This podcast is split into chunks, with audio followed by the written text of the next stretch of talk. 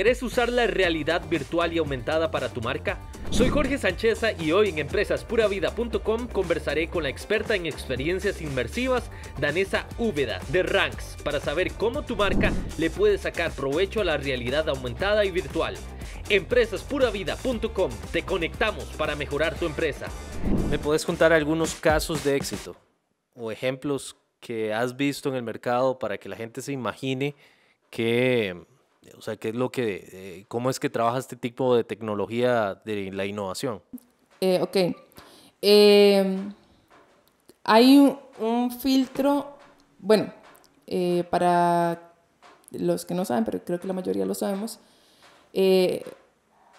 Meta le ha estado metiendo mucha inversión al desarrollo de experiencias inmersivas, ¿verdad?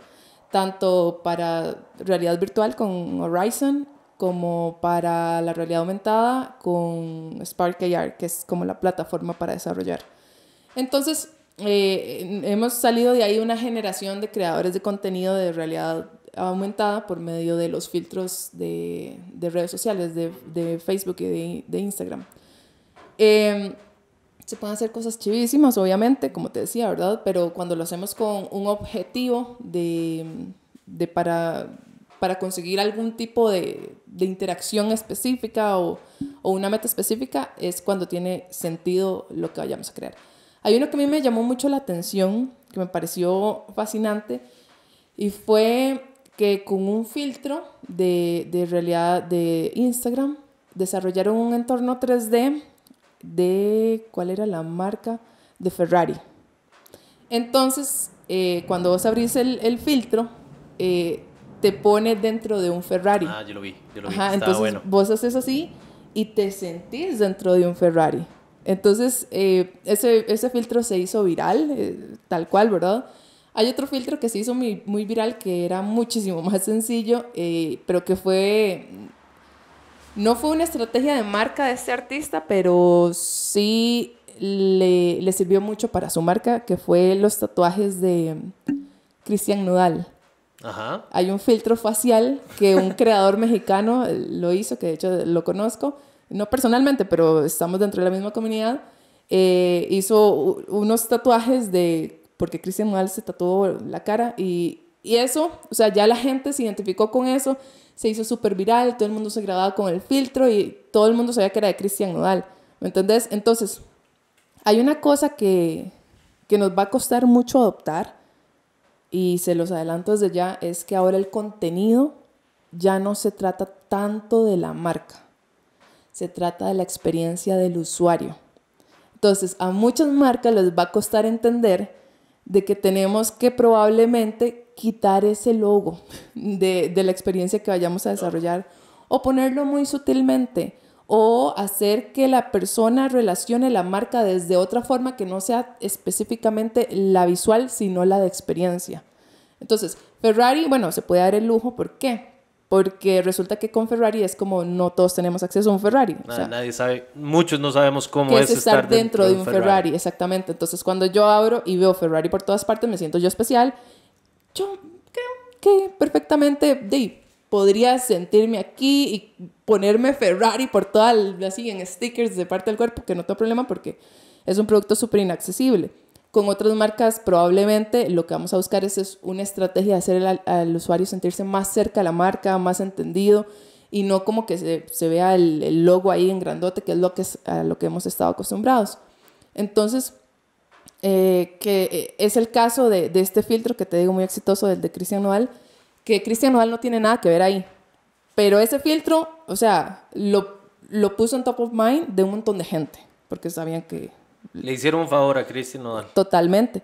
Entonces, a veces cuando a mí me piden experiencias para filtros de, de redes sociales, lo primero que quieren es como que todo se vea así, como de logo, de logo, de logo, y es como, entre más marca haya que la gente mundialmente no esté relacionada con esa marca, menos potencial de viralidad hay.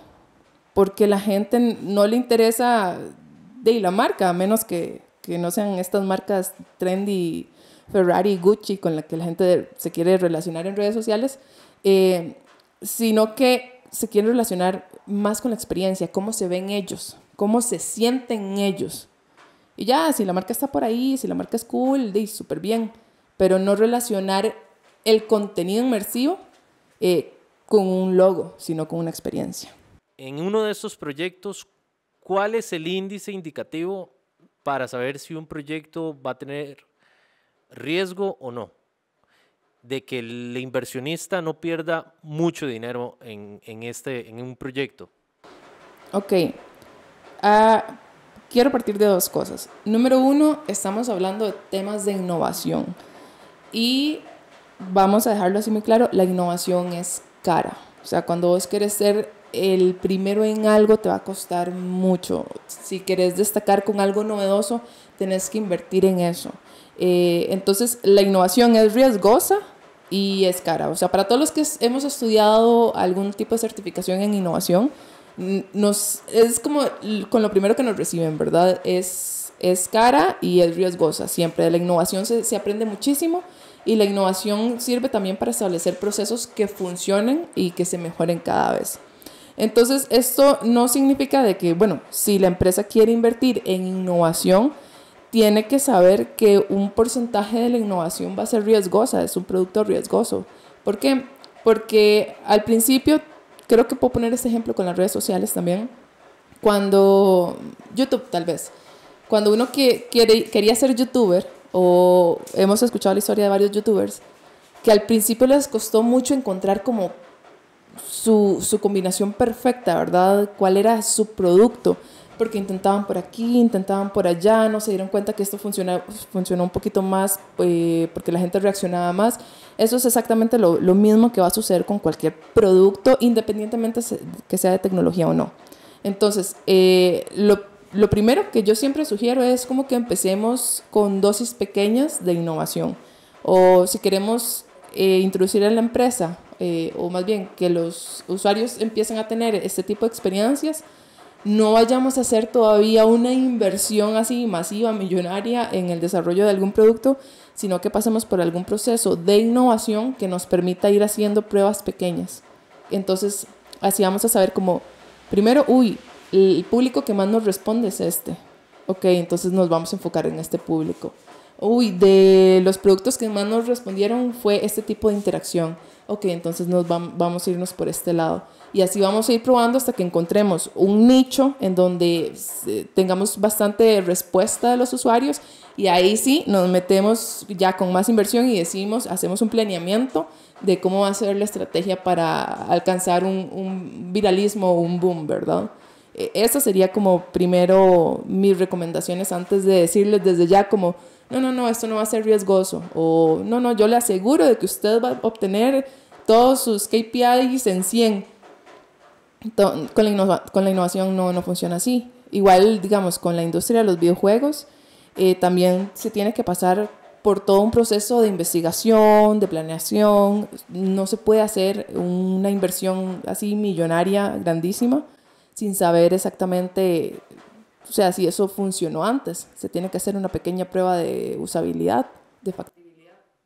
Eso está muy cool. Y, y, qué bueno que me das esta clase de de innovación porque, porque es muy cierto. O sea, la mayoría de productos, eh, yo pongo en, el audiovisual y, vamos a, me cuesta ser honesto con mis clientes, ¿verdad? Porque la mayoría de cosas que uno graba puede que no funcionen.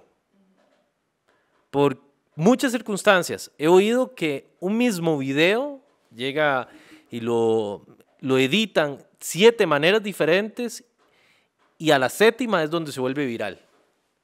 Entonces, ¿bajo qué circunstancias usted tiene esa, esa, esa, esa, esa opción para poder invertir en eso y sentirse eh, confiado, ¿verdad?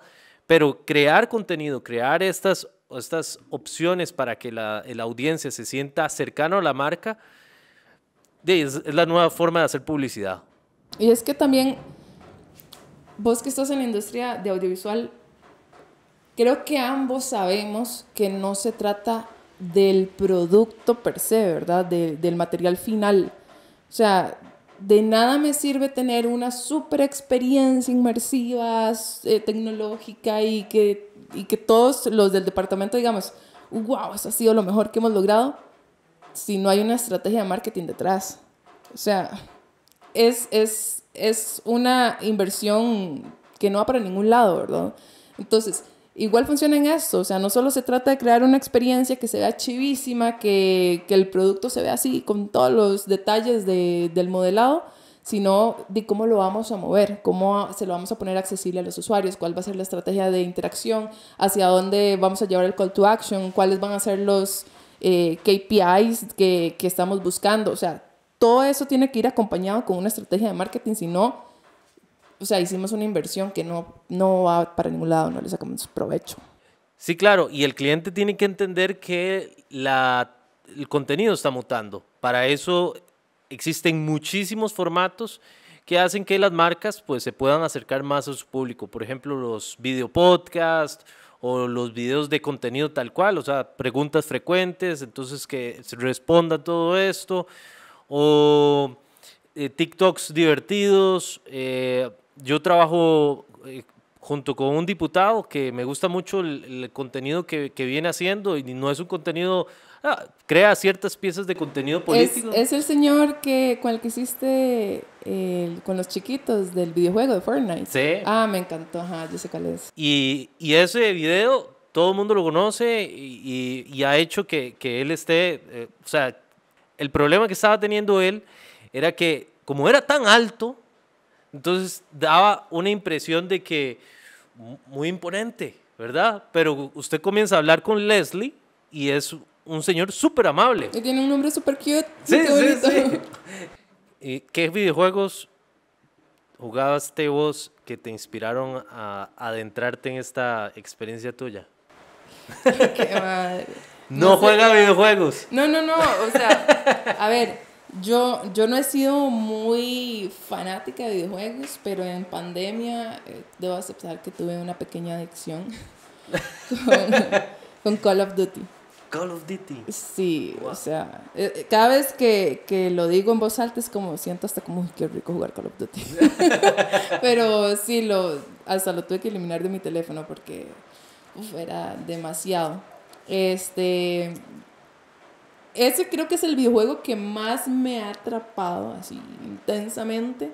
Y después de ahí han, han, sido como cosas más sencillas como Mario Kart o como los videojuegos que tienen que ver como con carreras o con tipo Tetris, algo así, pero en realidad no he sido como muy muy apasionada de los videojuegos. Más bien creo que se trata más de de, de diseñar experiencias, diseño, tecnología, creo que voy más por ese lado. Qué loco, qué loco, Mae. Porque a mí me pasa algo muy similar con el audiovisual. Y siempre es súper divertido explicarlo. Yo me divierto explicándolo. Y es que, eh, como estoy en la universidad y son un montón de chiquillos, ¿verdad? Entonces me, eh, son súper apasionados. Y eso es lindo, eso es lindo.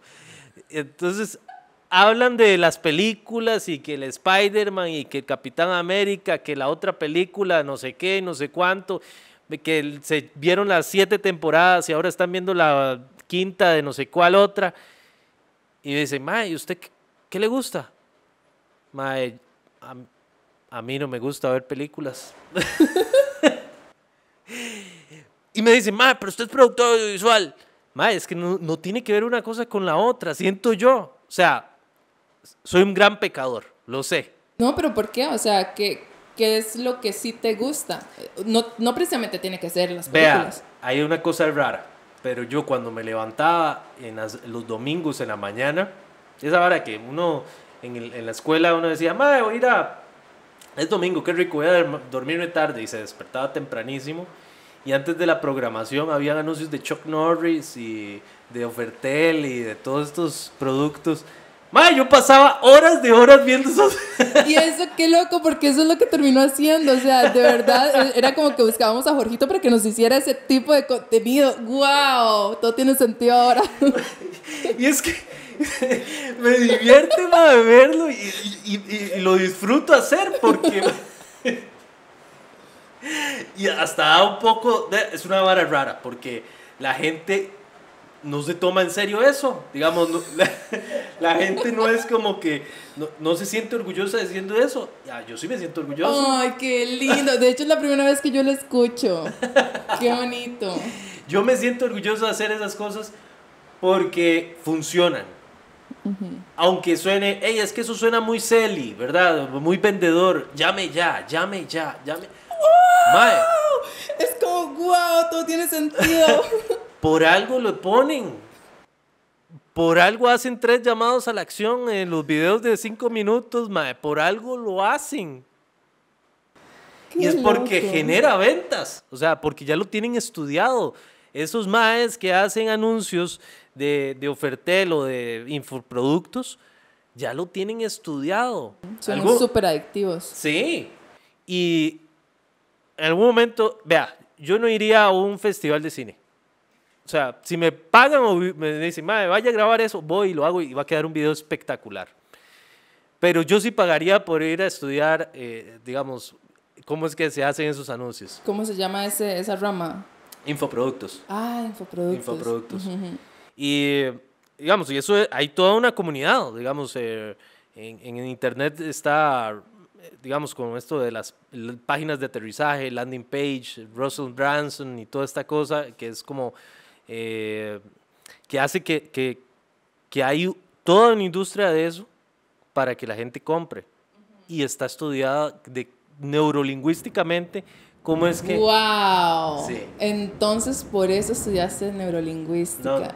eso es otra historia. Bueno, vamos a aprovechar. Sí. Yo estudié PNL por esto programación neurolingüística. Porque eh, resulta que yo comencé a estudiar de las ventas porque yo no vendía nada, nada, me costaba demasiado. Siempre me decían, Jorge, usted tiene mucho talento, mucho talento más, haciendo videos y no sé qué, pintando y todo, pero nunca tenía un peso. Entonces comencé a estudiar sobre, sobre ventas y ahí comencé a escuchar sobre la PNL, la programación neurolingüística, pero realmente no tenía ni idea qué era eso creía que era eso, algo, digamos, creí que, que, que, que se trataba de cómo hablar, pero resulta que no. Eso es otra cosa muy loca. Y, y fue que descubrí algo muy interesante. Una vez estaba yo trabajando para un canopy, ahí como ayudando en el mercadeo del, del zipline, y llegó Informe 11, un canal de, de Costa Rica de que hacen pues eh, notas televisivas de, de, lugares bonitos que visitar en Costa Rica y eso estaba el zipline, el canopy. Yo ya llevaba años de años haciendo audiovisual, ¿verdad?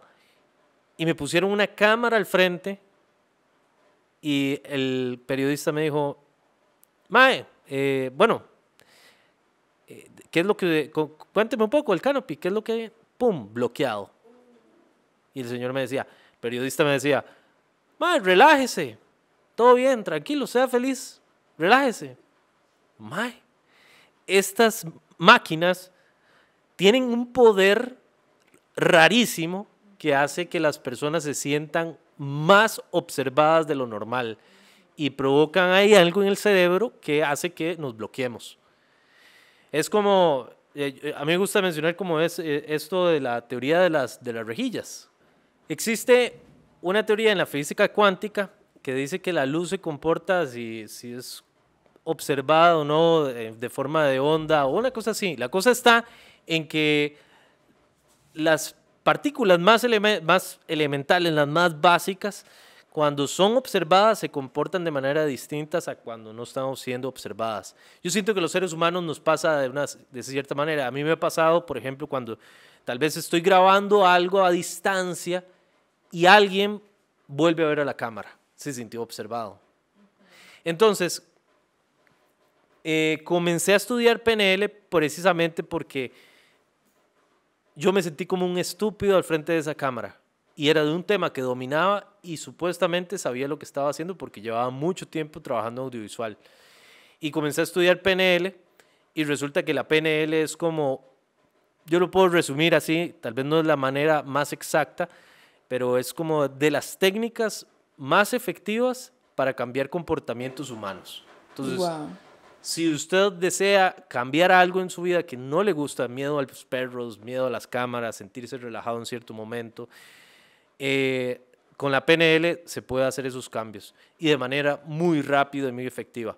Entonces, a veces, ahora con estas herramientas, llegan ciertas personas a grabar frente a cámaras y dependiendo si la persona es auditiva, visual, kinestésica, yo puedo descifrar cuál es la mejor manera para que esa persona esté relajada frente a cámaras. A lo mejor sea nada más poner un teleprompter, entonces va a ir leyendo y se hacen técnicas. A lo mejor es que tiene que repetir el texto en voz alta varias veces o, o hay veces donde sí o sí tiene que salir a cámaras y le están temblando las piernas. Tum, tum, tum, tum, tum. Entonces, por técnicas de relajación y de PNL, hace que la persona se sienta estable y se sienta tranquila y los, y los resultados son, a mí todavía me siguen sorprendente, sorprendiendo. Y soy yo el que lo hago. Sí, qué chiva. soy yo el que lo hago y es como, wow, qué loco, mae. Si esto lo hiciera el mago Navas, mae, mae tendría una nueva forma de, de hacer negocios, mae. Definitivamente. Bueno, yo es que yo soy muy histriónica. No sé, no sé de dónde crecí o qué me afectó en la vida como para que me guste la atención de alguna forma. Entonces, no significa que no sienta pánico, que no sienta horrible, que no sienta estrés, que no me suden las manos, pero como que de cierta forma no me afecta tanto como paralizar mi cuerpo. Creo que yo tengo como mucha de esa inteligencia eh, espacial y corporal, tal vez podría decirlo. Entonces, Ah. El, estar en, frente a la cámara, en un escenario, que ese es... Vos lo disfrutás. Creo que lo disfruto más en movimiento que hablando, porque hablando como que, como que me siento muy controlada. En cambio, en algún momento que fui bailarina, ah, yo me sentía totalmente en, en mi charco, ¿verdad? Ya moviéndome y que eso totalmente lo disfrutaba y perdía la noción de, del tiempo en el escenario. Pero hablando, cuando tengo que hacer charlas, cuando tengo que hacer webinars, es como que me siento tan así controlada y tan como en un cajoncito que sí creo. Vos estuviste en TEDx, pura Ajá, vida. Estuve en TEDx dando una charla sobre la revolución de los espacios interactivos, que por cierto sí es algo que no hemos conversado, pero justamente estas tecnologías que, que ahorita estamos aplicando tal vez para cosas pequeñas como productos o filtros, eh, en realidad ya lo podemos aplicar a los espacios. Podemos hacer eh, con unas tecnologías de escaneo, eh, bueno, hay varias formas, pero hablemos de las tecnologías de escaneo, en donde por medio de, de un software podemos colocar en este espacio diferentes elementos que, que se muevan dentro del espacio, interactúen con unos, aparezcan, desaparezcan, eh, hagan mapas de calor, de dónde está caminando la gente. Eh, todo eso lo, podría, lo podemos hacer ya. Que de hecho nosotros lo desarrollamos para nuestro primer prototipo, lo hicimos para un centro comercial aquí en Costa Rica el, el año pasado, en junio del año pasado. Fue fascinante, o sea, fue súper cansado todo el proceso, pero fue muy fascinante porque por primera vez, eso yo, cuando yo inicié con todo eso, yo creo que esa fue la razón por la que yo me quería meter tanto, porque yo decía, tanta tecnología que hay, ¿verdad? Y ¿por qué nadie se le ocurrió hacer algo en donde uno levanta el teléfono y, y pueda caminar por un centro comercial y encontrar la información? Eso está muy útil. Tecnología, desarrolladores, ¿dónde están? ¿Por qué no lo han hecho, verdad? Y yo, de fijo, debe ser, no debe ser tan complicado. Y es, pues, muy, es muy complicado. Sí. es muy caro, es muy caro sobre todo pero este, ya la tecnología, por dicha, ya existe, ya la podemos poner en este tipo de espacios. Y cuando yo lo vi, Jorgito, ¡ay! fue tan fascinante. Es como, en algún momento esto solo fue una idea. Y verlo hecho realidad y que estaba tan lejos de lo que, de lo que yo era. O sea, yo era una productora artística. yo, te conocí como asistente de, Alejandro Navas. Ajá, sí, que era en escenario bailando con fuego. Sí, saliendo de una caja y toda la cosa. y cuando... Y de hecho fue... Eh, luego, te vi trabajando en diseño publicitario y me parecían los diseños muy, muy hermosos. Ay, ¿Verdad? bonito, Super tuanis. Pero sí, has tenido una transformación que pocas personas tienen a nivel profesional. Y Sí. felicidades, eso está muy muchas gracias. Vieras que eh, para mí también me agarró de sorpresa, porque creo que nunca he tenido en mi entorno, en mi familia, personas que piensen que eso es posible. O sea, que creciste creyendo algo y que puedes cambiar de pensar en, en cualquier momento de tu vida. Y bueno, en el momento en que yo lo hice, eh, vieras que para mí fue muy fascinante porque yo decía, no, no sabía que esto se puede hacer, no sabía que la gente puede hacer esto, cambiar totalmente de objetivos, de vida, de carrera, y que sea por uno mismo y no porque me tuve que meter una carrera nueva para estudiar y aprender. No es como que yo lo decidí. Entonces, ahora yo siento como que de verdad la gente puede hacer lo que quiera. O sea, sí hay un montón de limitantes, por supuesto, pero que usted quiera aprender algo y que usted se decida hacer algo, ya yo lo veo como algo sumamente posible. ¿Qué fue eso que te motivó? ¿Cu- ¿Cuál fue el disparador que te hizo decir, "Ma, yo no, o sea, quiero dar este paso a trabajar con este tipo de tecnologías? Ok, creo que han sido tres cosas que, que no han sido como, como que sucedieron que yo diga, ¡chan! ¿verdad? Sino como que sucedió algo y muy lentamente me fue cambiando. La primera, creo que podría decir que mi pareja me ha ayudado muchísimo en eso. ¡Oh! Sí, sí, fue como creo que de las primeras personas que me motivó siempre a decir, Dane, ¿qué estás haciendo aquí? O sea, ¿por qué, por qué no? O sea, te- tenés mucho talento, o sea, creo que puedes hacer muchas más cosas, podrías tener tu propia empresa para, para hacer producción y yo como, Ma, es que su novio es bien raro. ah, totalmente. Sí, sí. Y bueno, Es un- es un esa es una de las características que más me encanta, digamos. Es un tipo enigmático y, y, eh, es Alejandro Navas, ¿ok? Y es un tipo que además es buena gente. Ay, ¿verdad que sí? Es un Ma, cosi. sí, Es sí, un. Digamos, el- eh, a pesar de que es mago y toda la cosa, uno diría, eh, eh, uno siempre tiene la duda de como, más, ¿se estará aprovechando de mí? Usando sus técnicas. Pero resulta que no, que el mae si las usa para el bien común. Ah, sí, bueno, por dicha. Eso creo. Sí, yo a veces lo, lo veo en casa y hay un- unos posters de, de él, de fotos, ¿verdad? Y, unos- y lo veo y está ahí en el sillón así. Qué lindo, con pantuflas y yo. Ay, si la gente supiera que esa es un cosito así todo lindo en el sillón, empantuflado. Entonces, pero eh, Ale es un mae que, que, que por su forma de, de- de ver el arte y ver toda esta cosa y, y su carrera es siempre saliéndose de la zona, ¿verdad? Y- y, haciendo cosas distintas todo el tiempo porque si no se desactualiza muy rápido. Sí. La segunda, la, la segunda influencia que tuve, que ahora cuando lo digo así como en retrospectiva es como que raro, no, no suena como mucho la combinación, pero fue Robert Kiyosaki, el cuadrante de flujo de dinero, que yo creo que a vos también te pegó un montón, ¿verdad? Yo estaba leyendo ese libro eh, y yo me acuerdo que en ese momento yo estaba así en el cuarto y, y yo leía y yo volví a ver así mi cuarto y yo decía, ¿Será posible? no, yo no decía eso, es como, ¿qué estoy haciendo con mi vida? O sea, yo totalmente me veía en, otra, en otro lugar, eh, haciendo otras cosas. O sea, ¿qué está pasando? Me movió demasiado, digamos. eh, y progresivamente fue teniendo como su efecto. Pero de, la- de los primeros días de leerlo, creo que sí tuvo mucho impacto. Y tercero, eh, creo que, bueno,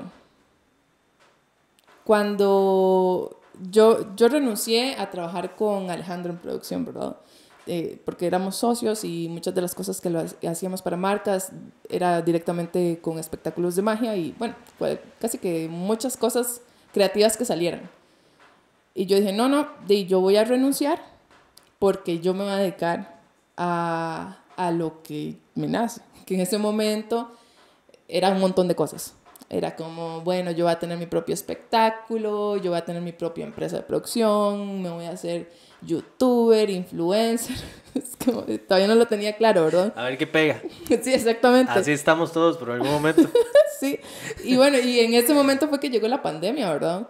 Y ahí fue donde yo dije, suave, es que ninguna de las cosas que yo tenía previstas para mi renuncia y resurgimiento calzan dentro de la pandemia. ¿Qué rayos voy a hacer? Tiene que ser algo con tecnología, porque no sé cuánto va a durar esto hasta que retomemos nuestra vida presencial y casi que todo lo que tengo, a excepción de lo de youtuber, pero tenía que pasar un año para que YouTube me diera plata y es demasiado complicado que dé plata, eh, para que todas mis ideas realmente sean efectivas. Entonces yo dije, tecnología? Y, y ahí fue cuando yo empecé así como, bueno, ¿qué? ¿Qué hago? ¿Qué hago en tecnología? Y yo, mm, en, cuando me surge alguna idea rara, loca, tengo una lista en donde yo apunto como cosas que en algún momento de la vida me gustaría hacer. Entonces yo fui a abrir mi, mi aplicación, ¿verdad? Que ahí es donde estaba influencer, youtuber y tal. Eh, abrí mi aplicación y de las notas que yo tenía era esto de una aplicación de realidad aumentada para centros comerciales.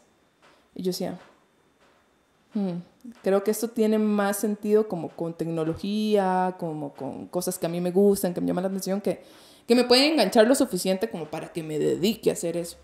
Y bueno, agarremos esta idea y démosle check. Y así empezó mi tercera motivante para meterme a este mundo. Qué loco.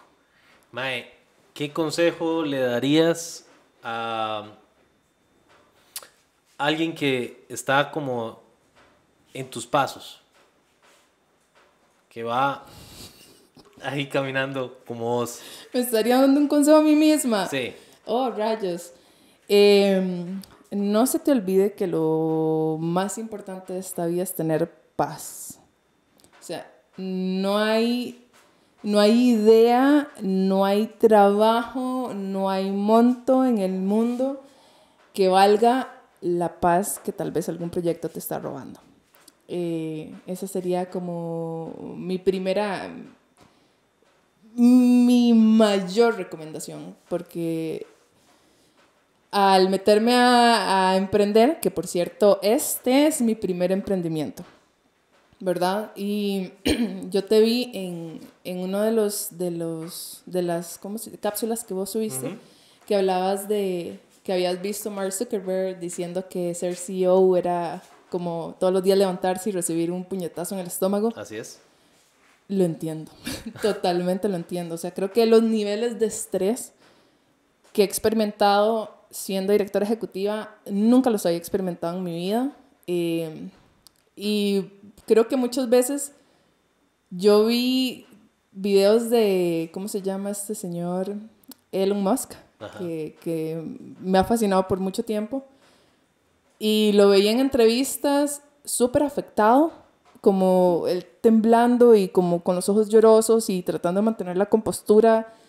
Y como que yo podía entender, no por supuesto el nivel de estrés que ese señor se debe manejar, pero el nivel en mi escala de ser emprendedora, de ser directora, de manejar un equipo, de solicitar fondos, de cumplir con legalmente con las cláusulas que estás, que estás diciendo que tenés que cumplir con los tiempos, em, ser elocuente con la imagen que estás dando en redes sociales y ante todas las marcas y ante todo el mundo, es un nivel de estrés demasiado, demasiado, demasiado fuerte. Que creo que Creo que no es que lo he llegado a controlar, sino que siento que ya ese nivel ya no me afecta tanto, sino que ahora voy para otro nivel en donde, ok, ahora me van a afectar otro tipo de cosas. Y conforme va creciendo la empresa o uno va creciendo o agarrando experiencia como director ejecutivo, los niveles de estrés van, van subiendo. Resulta que yo, bueno, me gané Mm, no sé, como un programa de, de INCAE en donde nos preparan para los negocios, para solicitar inversión ya a grandes inversionistas y toda la cuestión. Y de las cosas que, que aprendí ahí es que las grandes startups, cuando entre mejor les está yendo, ¿verdad? Más posibilidades tienen que los inversionistas se queden con todo. Entonces, si una startup solicita eh, inversión eh, en este nivel, ok, logra eh, los objetivos que se supone que tenía que cumplir, obligatoriamente tiene que ir a otro nivel de, de solicitar inversión con montos cada vez más y más y más grandes y con cláusulas cada vez más injustas para el fundador. Entonces al final cuando se da una venta y si no logras explotar esa startup así nivel Dios, de todos los inversionistas sacan primero su parte y el último o los últimos, los últimos, los últimos que reciben algo, si es que les queda, son los fundadores. Entonces yo decía, uff, es un camino, o sea, de verdad es, un camino súper duro y súper fuerte. Y si tu startup llega a pegar medianamente, eh, y puede que los que más salgan beneficiados sean los inversionistas y no uno. Robert Kiyosaki dice que uno tiene que tener una estrategia de salida. Ajá. ¿Cuál es su estrategia de salida? Vieras qué loco, porque yo nunca había escuchado eso. Hasta en un concurso que estaba haciendo pitch, una de las preguntas era, ¿cuál es mi estrategia de salida? Eh, y en ese momento lo respondí como, como súper random, ¿verdad? Así como, ay, mi estrategia de salida es tener un documento legal que, que me cubra de algunas cláusulas que me puedan afectar a mí y a mi equipo. Pero en realidad ya conforme voy madurando en ese tema es como, rayos, es que primero tengo que pensar hasta dónde quiero entrar. Porque si estoy en una comunidad que se llama Startups Costa Rica, ¿verdad? Que casi todos los directores ejecutivos están eh, eh, en esa comunidad. Y hay uno que les, les está yendo muy bien. Un, hablo de uno que yo lo conozco personalmente, ¿verdad? Hay varios que les está yendo muy bien. Y ya solicitó inversión, se fue para México, le está yendo súper bien. Y cuando yo lo conocí, eh, una persona así con mucha energía, con mucho conocimiento, y conforme mejor veo que le va, percibe una persona en burnout. Wow. Súper agotado. Y, y, él ahora ha puesto como en redes sociales como, ay, es que este año ha sido de los años más difíciles de mi vida. Y yo digo, es que no sé, a Mark Zuckerberg no se le ve eso en la cara. Pero a todos los demás que yo conozco sí. Sí. Entonces, eso se llama dinero. Entonces yo cuestiono de que si realmente quiero ser una startup así nivel, nivel mundo. Piscinas llenas de dinero. No sé. es que todavía sigue diciendo de que ser CEO es. No, no, sí. Yo, yo creo que, que es el balance en la vida y tener un propósito espiritual en el, en, en, la, en, en el startup si usted siente que su empresa tiene un propósito espiritual, yo creo que usted dura 10, 15, 20 años dándole, madre, usted se siente bien porque usted dice, ay, madre, lo estoy haciendo y Dios me está guiando. Yo, creo que las startups más exitosas definitivamente no tienen ningún propósito espiritual. O sea, creo que son manejadas por personas que tienen la capacidad de soportar niveles de estrés y de dolor a un nivel no sé, suprahumano legalmente.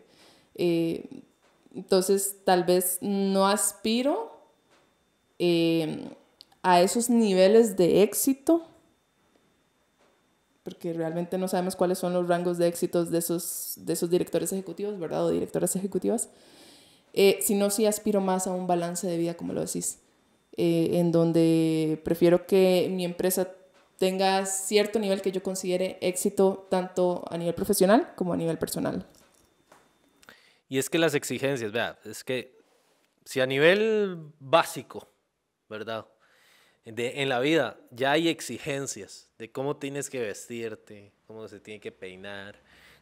Mae, yo haciendo este podcast, mae, eh, digamos, este caso es que estamos, porque somos amigos, mae, estoy vestido relajado, mae, pero eh, ya cuando voy a otros a otros, con otros invitados más, eh, que, que, la apariencia importa un poco más, ma, es como yo me estreso.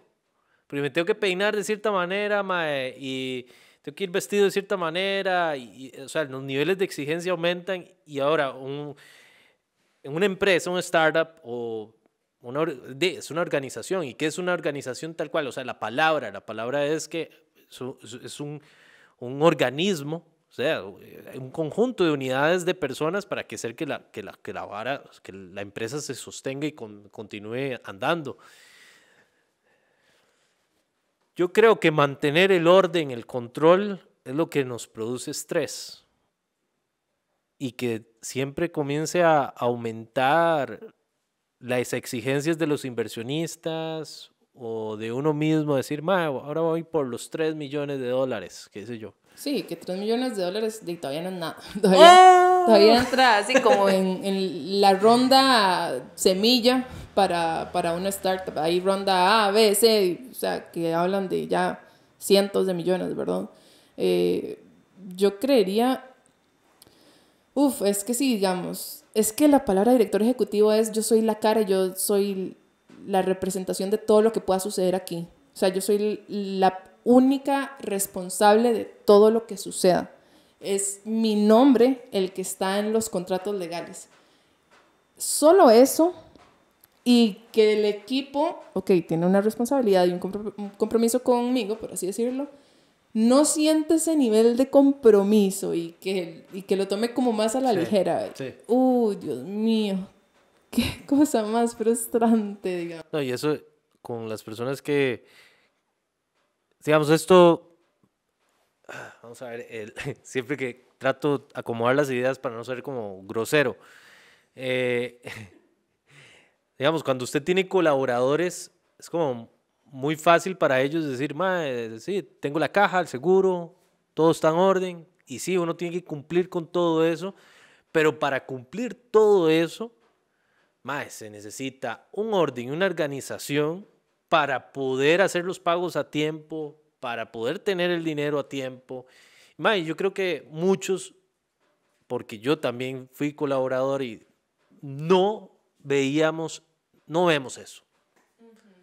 No vemos que eso implica un gran trabajo. O sea, el trabajo que uno hace está bien y se tiene que hacer y también implica un esfuerzo, pero también muchas veces uno como eh, colaborador le tira durísimo al jefe. Es como, más, este man... Se retrasó dos días con el pago y ¿qué, qué piensa?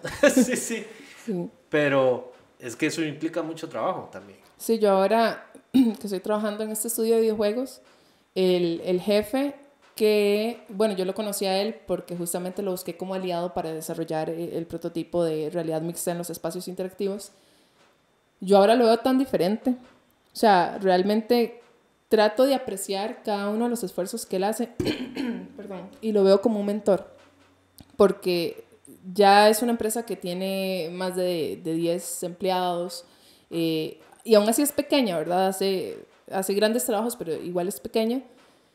Y yo lo entiendo a él, o sea, hay, hay muchas cosas tan mínimas que parecen cualquier cosa y él nunca tiene tiempo y pasa mucho, muy estresado y, trato de ser como muy comprensiva con eso y de cierta forma como darle como algún apoyo emocional, como, ay, qué bien con eso, y felicidades, que, que vieras que nadie, nadie de los colaboradores se lo dice porque nadie sabe realmente el esfuerzo que él está haciendo detrás de eso. Entonces trato de ser como comprensiva con eso y si usted es colaborador, sepa que su jefe por más mal jefe que sea tal vez, está haciendo un esfuerzo increíble para sostener esa empresa y sostener un salario, sostener algún tipo de beneficio social. Sí, definitivamente.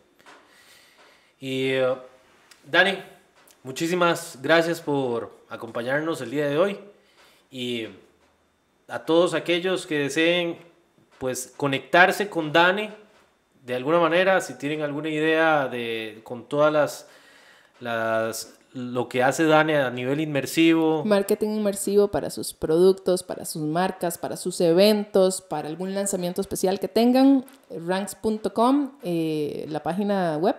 eh, en Instagram, ranks.cr y también en Facebook, ranks.cr. Y ingresen a empresaspuravida.com para aprender nuevas herramientas para manejar su empresa y conectarse con otros expertos. Muchísimas gracias, Dani. Si quieres conectarte con esta empresaria para mejorar tu empresa, ingresa a empresaspuravida.com.